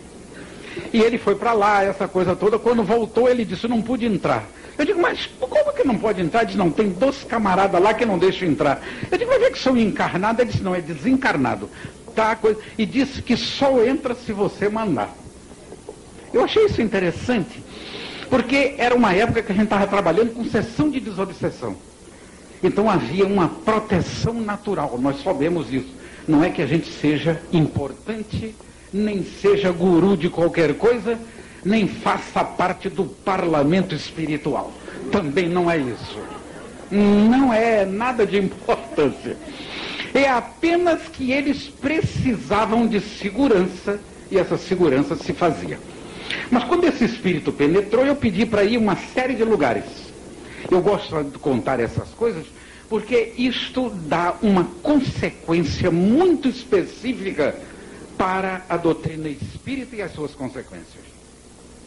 E eu pedi para entrar no meu quarto, onde eu tinha uma estante do lado, essa coisa toda. O espírito voltou, o regredido, e disse: Não tem jeito. Lá não pode entrar. Aí o espírito, o tal mestre oriental, me explicou: não force, porque vai ser difícil entrar. Eu disse: por quê? Todo indivíduo que age corretamente na vida, eu acho que eu estava direitinho. Quem está na doutrina espírita já está direitinho. Mesmo que não goste, ele fica direitinho. O tálamo conjugal é inexpugnável a ações espirituais. A não ser quando o indivíduo não tem o equilíbrio necessário, um dos cônjuges, as janelas se abrem para as mentes em desalinho. Vejam a importância do indivíduo andar dentro das vacinas de fidelidade, como chama o nosso Clóvis Nunes para o processo da vida. E com isso nós aprendemos uma série de coisas. E fomos fazendo as regressões. Conseguimos muita coisa interessante. Mas com o desenrolar dos tempos e dos anos, como nós fazíamos as regressões mais insensíveis ou médiums, quando fomos passando para os indivíduos da outra área de não sensibilidade, começamos a sentir dificuldade. E aí começamos a valorizar o método ideal de penetração na alma, que é a regressão espontânea. É uma regressão com preparo, com sugestões, com equilíbrio, num ambiente ajustado. Daí a necessidade dessas coisas serem feitas com indivíduos corretos, indivíduos ajustados e indivíduos equilibrados. Não é um movimento qualquer de um consultório também que não tenha um determinado trabalho bem direcionado que pode se fazer essas coisas. É preciso que haja um local específico para isso. Um local como é que nós poderíamos chamar, Ruth? Imantado. Um local com os juízos das pessoas que bem trabalham porque esta é a recomendação inicial para o processo. Então o indivíduo consegue penetrar nestes arcanos, onde todos os processos de aptidões se encontram, se desenvolvem e se mostram. Mas para chegar até aqui, é preciso que as coisas sejam trabalhadas sugeridas e ensinando modelos para que a posição de espontaneidade comece a abrir as janelas da alma para chegarem até esta periferia. Quando se consegue isto, que é muito comum hoje se conseguir isto, os modelos já estão bem expressivos, daquilo que poderiam chamar a regressão espontânea, esses diques vão mostrar os efeitos deste passado. Mas é preciso que se diga uma coisa: isto que está aqui, numa dimensão, vai ter que progredir nas diversas dimensões adaptatórias, como verdadeiros filtros, como verdadeiros campos de modificação, de modificação não da ideia, mas modificação do parâmetro vibratório. Para que o corpo físico possa receber a imagem ou a ideia. Nas regressões por hipnose, como nós falamos no primeiro caso, nós recebíamos muito este grupo de catarse, de descida sobre forma de símbolos. Quer dizer, havia uma progressão simbólica e uma exigência de melhor tradução nesta zona. Por espontaneidade, que é o processo que mais se usa hoje e que nós defendemos este processo, a regressão espontânea começa a progredir e ela vai descendo até se exteriorizar na zona física sem traumas. Apesar de muitos traumas daqui passarem para aqui. Porque na posição espontânea, o que mais aparece é o núcleo que está maduro e doido para sair. Ele está como que ali dentro explodindo. É preciso que alguém chegue para fazer aquilo que o Sócrates chamava um parto psicológico. Fazer a par. É isso mesmo? É a maiêutica socrática, exatamente. A maiêutica socrática, que eu não queria dizer maiêutica, que parece até que eu estou aqui me mostrando maiêutica socrática. Mas é o, par, o, o parto psicológico.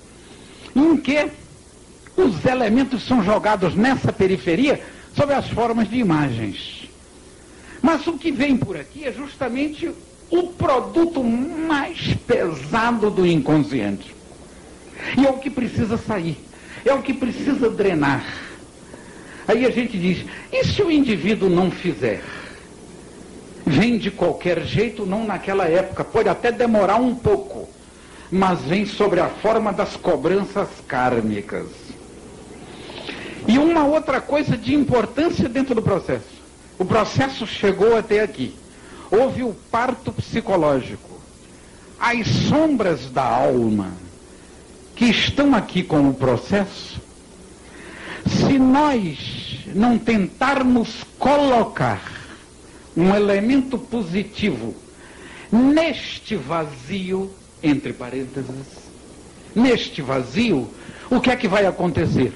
Outras sombras da alma e coisa que nós absorvemos no dia a dia vão ocupar o mesmo espaço e copar os mesmos traumatismos, as mesmas condições. Isto é muito comum.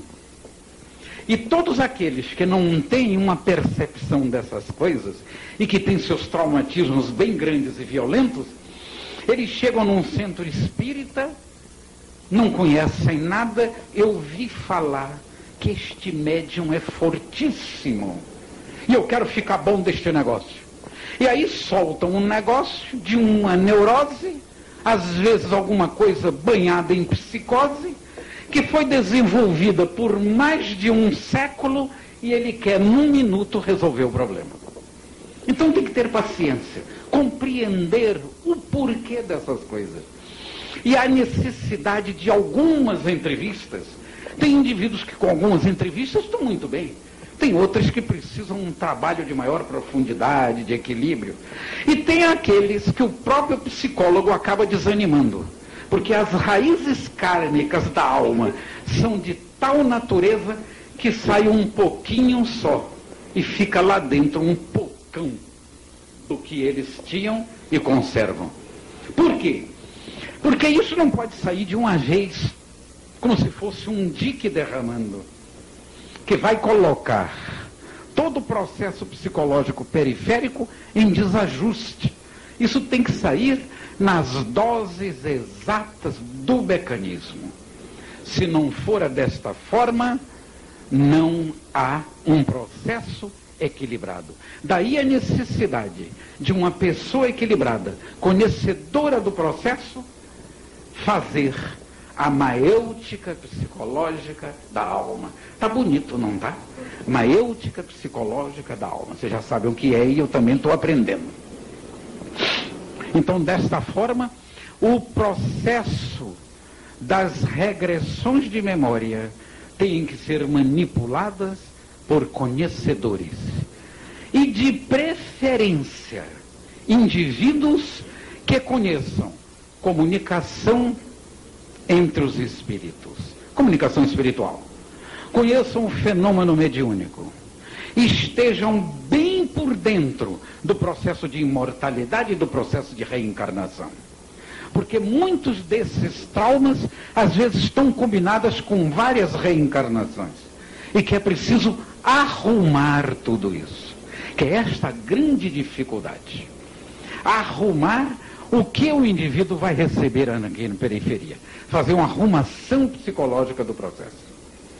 Então, tudo isto estará ligado, coligado com as importâncias que um processo desta natureza exige.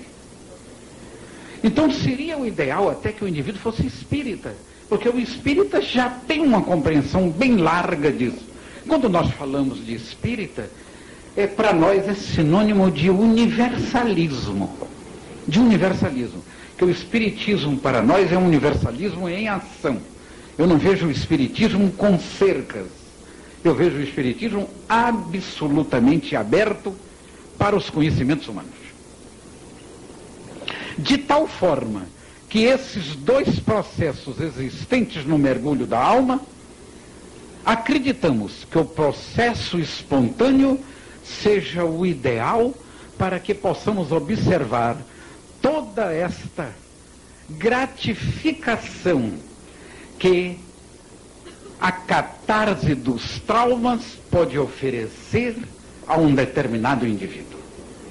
É um processo que já está na hora de tomar condições avançadas. E pode se perguntar, mas isto isso é para concluir, porque a Ruth tem muita coisa que falar aqui. Mas isto que está aqui, este elemento, não vai prejudicar o karma do indivíduo? As dores não vão sair antes do tempo? Os traumatismos não vão sair antes do tempo? Mas quem somos nós? Nós não somos também ajudantes do mundo espiritual?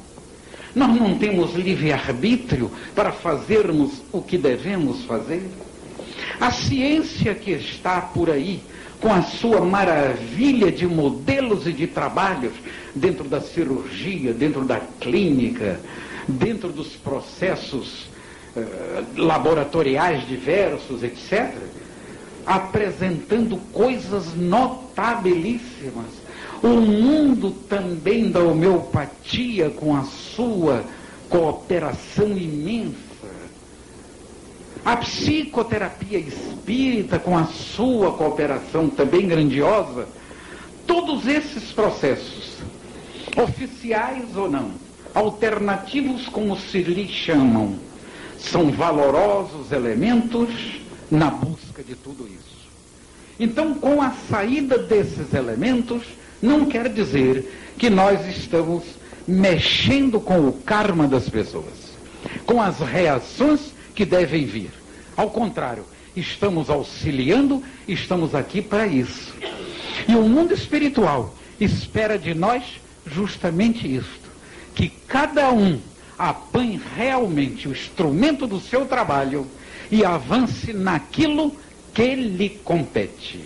Todos nós estamos encarnados porque somos profundamente importantes. Cada um de nós é uma tônica vibratória no concerto universal. E não podemos estar fora da grande sinfonia.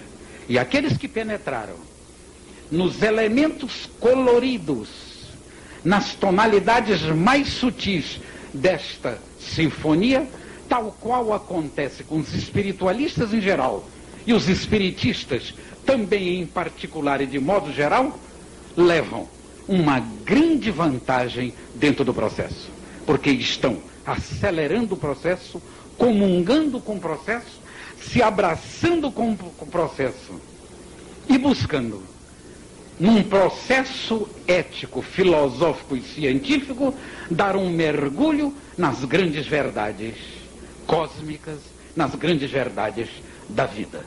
Ruth é tudo seu. Particular. Os processos de regressão estão praticamente colocados dentro da vida. Todos eles. Nós observamos o que a nossa Ruth falou aqui, os seus métodos, os seus exemplos, os seus trabalhos, etc. Inclusive, ela deu com uma maestria o nome dos seus pacientes de ativentes, etc. Eu acho isso formidável. Então, esses processos de regressão, hoje, como ontem, são utilizadíssimos dentro das sessões de desobsessão. Que nas sessões de desobsessão, os espíritos em comunicação regridem ao passado para compreenderem as razões dos desafetos, das vítimas, daqueles que estão com o pecado fora do pecado, dentro do pecado. Quer dizer, é uma abertura para navegarem num processo de abertura de várias vidas. Essa que é a grande importância. De maneira que as regressões, mesmo as espontâneas, são aquelas que acontecem quando o indivíduo chega ao processo maduro e tendo necessidade da eclosão. É claro que existem umas regressões psicológicas e patológicas e dentro da psiquiatria chamada de regressões como um processo de apagamento e de defesa. O indivíduo regrediu à infância, ele se defendeu. Aquelas camadas todas que estão ali ficaram obturadas. Houve uma serração psicológica com uma irradiação de defesa, onde os núcleos de potenciação dizem: desce o pano, a cena não pode aparecer no consciente. Então o indivíduo regride neste sentido psiquiátrico. Mas na regressão espontânea com esses processos em sessão espíritas, nós estamos a mancheias todos os dias observando essas coisas como uma necessidade de conhecermos o passado e nos adestrarmos para o caminho do presente e do futuro. Doutora Ruth, qualquer pessoa normal, ou seja, sem dotes mediúnicos, pode entrar nesse processo de regressão espontânea? Na escolha do paciente, necessariamente deve mesmo ser médium? Fale-nos um, é, fale um pouco sobre animismo, a nível de educação mediúnica e terapia. Fale-nos também sobre. Aí depois, esse aí vai para depois, que já é outro papo. É. Aqui é animismo, animismo, animismo. É, tem tem cursos aqui. Eu não uso o critério de médio, eu uso o critério de médio como Kardec colocou. No livro, dos, no livro dos Espíritos mesmo, Kardec, naquele capítulo sobre anjos da guarda, São Luís e Santo Agostinho, eles assinam uma mensagem final ali, após as últimas perguntas. E ele diz assim: no sentido da gente ter condição de sintonizar com seu espírito protetor ou com seu anjo guardião, é nesse sentido que todos são médiums. Então, o meu critério não é se o indivíduo é um médium mais ostensivo, um médium cuja, cujo processo mediúnico é a sua tarefa, uma das tarefas significativas da evolução ou não. Mas esse critério que o livro dos Espíritos nos ensina. Então, qualquer pessoa, eu não, por exemplo, o processo regressivo é um parto. Essa pergunta, qualquer pessoa normal, sem dotes mediúnicos, pode entrar nesse processo de regressão espontânea? A regressão espontânea é um parto natural. E toda mulher que está grávida, chegou aos nove meses, normalmente, ela vai passar pelo processo de parto. Todo espírito, quando os núcleos em potenciação estão amadurecidos, em todas as ocasiões, entraram nos processos espontâneos que facilitam essa transformação e que a gente pode notar em todas as culturas da humanidade. Acho que é mais ou menos isso. Tem uma aqui interessante.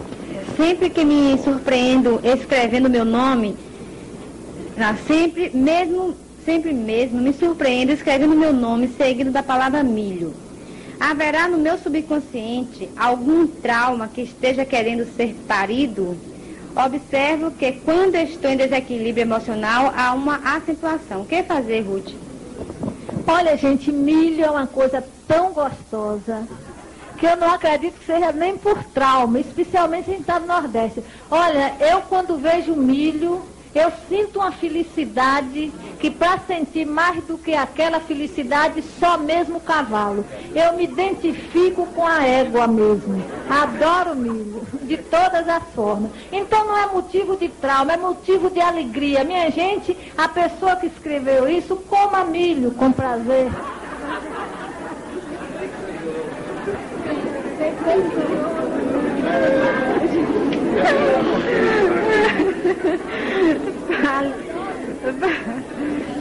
Ruth, fale-nos sobre homossexualismo e terapia de vida passada.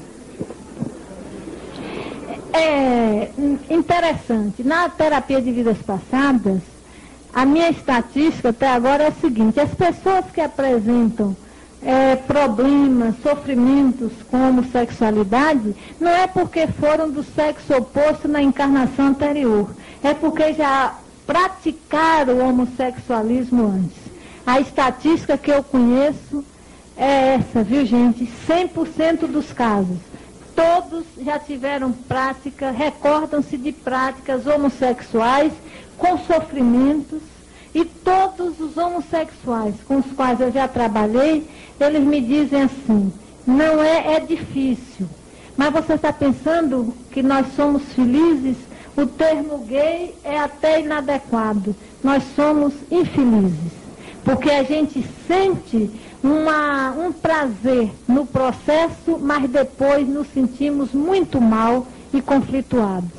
Eu quero dizer aqui, eh, nós ouvimos hoje uma, duas aulas magistrais, doutor Jorge André e Clóvis. Para mim, o maior remédio para o homossexualismo é a abstenção sexual o trabalho em favor do próximo, um autoconhecimento para a gente aprender a canalizar energia através do amor ao próximo. Abstenção sexual. Não há outro remédio.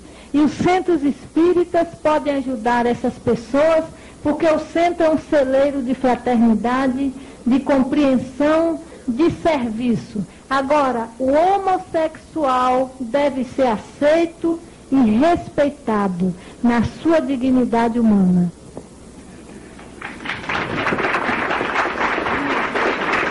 Doutor Jorge André, o que o senhor definiu, denominou de inconsciente atual, seria o correspondente ao inconsciente da individualidade no tocante à formação da atual personalidade vivenciada na atual reencarnação? Tem outra núcleos de potenciação liberados e não trabalhados no sentido, no sentido da reeducação geram muita confusão, você diz. Como transformá-los trabalhando sozinho? É difícil a ajuda terapêutica, já que são poucos os especialistas que trabalham nesta linha. E dispendioso o tratamento. A doutrina espírita poderia auxiliar como estes pacientes e você, como espírita, E você como espírito, não só como terapeuta? Nós queremos dizer que não temos uma atuação direta nesse tipo de trabalho, apesar da psiquiatria.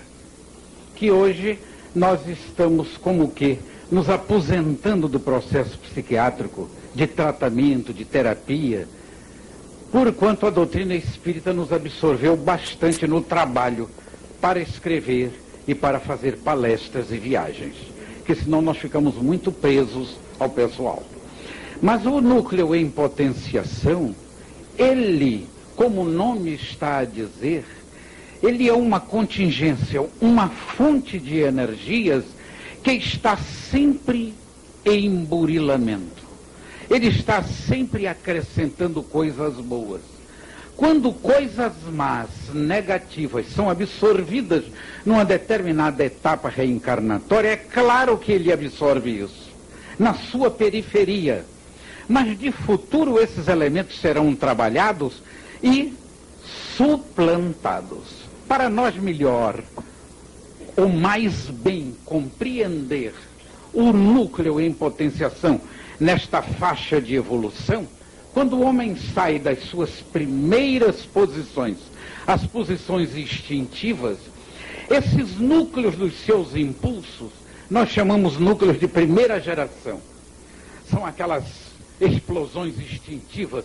O homem do século, dos séculos passados, dos milênios passados, o nômade, o chefe, o homem voluntarioso, o homem chefe de clã, o grande guerreiro, portanto, o homem dos impulsos primitivos. Na nossa sociedade de agora, essas coisas estão se transformando como se os núcleos em potenciação tomassem novos envelopes. Então eles podem ser considerados um grupo de segunda geração, onde este envelope, onde as suas emanações podem estar nas estruturas do intelecto, isto é, da análise, junto com os processos afetivos, a compreensão das leis, o respeito mútuo, até um certo ponto, porque nós sabemos que ainda temos uma sociedade de muitos desencontros mas já são núcleos de um processo mais adestrado. Mas já estão começando pelas transformações os núcleos de terceira geração, que são aqueles que vão ser responsáveis por novas formas de consciência, a intuição. E é justamente neste processo que nós teremos espíritos mais avançados dentro da sociedade, dentro do planeta que está avançando, e os métodos de trabalho serão absolutamente gratificantes porque o indivíduo não vai mais se perder fastidiosamente nas análises. Ele percebe todo o processo por uma questão de penetrar na essência do processo. É como se o indivíduo convivesse com a própria vida que ele cerca. Então, nessas condições, o núcleo em potenciação vai ter uma abertura. Eu costumo até dar um exemplo, vocês me desculpem, está dando uma expansãozinha, é para descansar um pouco a nossa companheira. Conversa de baiano que quer falar. é porque o motor vai pegando nessa coisa toda. E que é o caso da flor que nós falamos aqui ontem ou hoje, eu não me lembro mais. É o caso da flor. Um indivíduo hoje, para fazer um estudo da flor, ele agride, mata a flor, leva para o laboratório, faz uma incrustão na parafina, leva para o microscópio, estuda microscopicamente os detalhes da flor, as formas, as células, os pigmentos, as sépalas, as sépalas os estames, os pistilos. No final escreve 400 páginas para dizer o que é uma flor. Quer dizer, a fastidiosa experiência intelectiva necessária ainda mas nas novas formas de consciência do futuro, o indivíduo que já passou por este processo tem direito a um grau superior. Aí ele pega a flor noutra posição. Ele vai ver a flor na sua beleza, não agride mais a natureza, não tira a flor do lugar. Vai sentir o seu perfume. Vai colocar esta vida diante da sua vida e o que representa para os encantos afetivos da sua vida. E passa a ser uma coisa completamente diferente. Neste caso, então nós não teremos mais o processo analítico difícil e complicado. Teremos a integração com o processo. E isto é o começo de uma nova civilização. Para outros começos de nova civilização, com núcleos sempre mais aprimorados que vão se perder pelo infinito afora.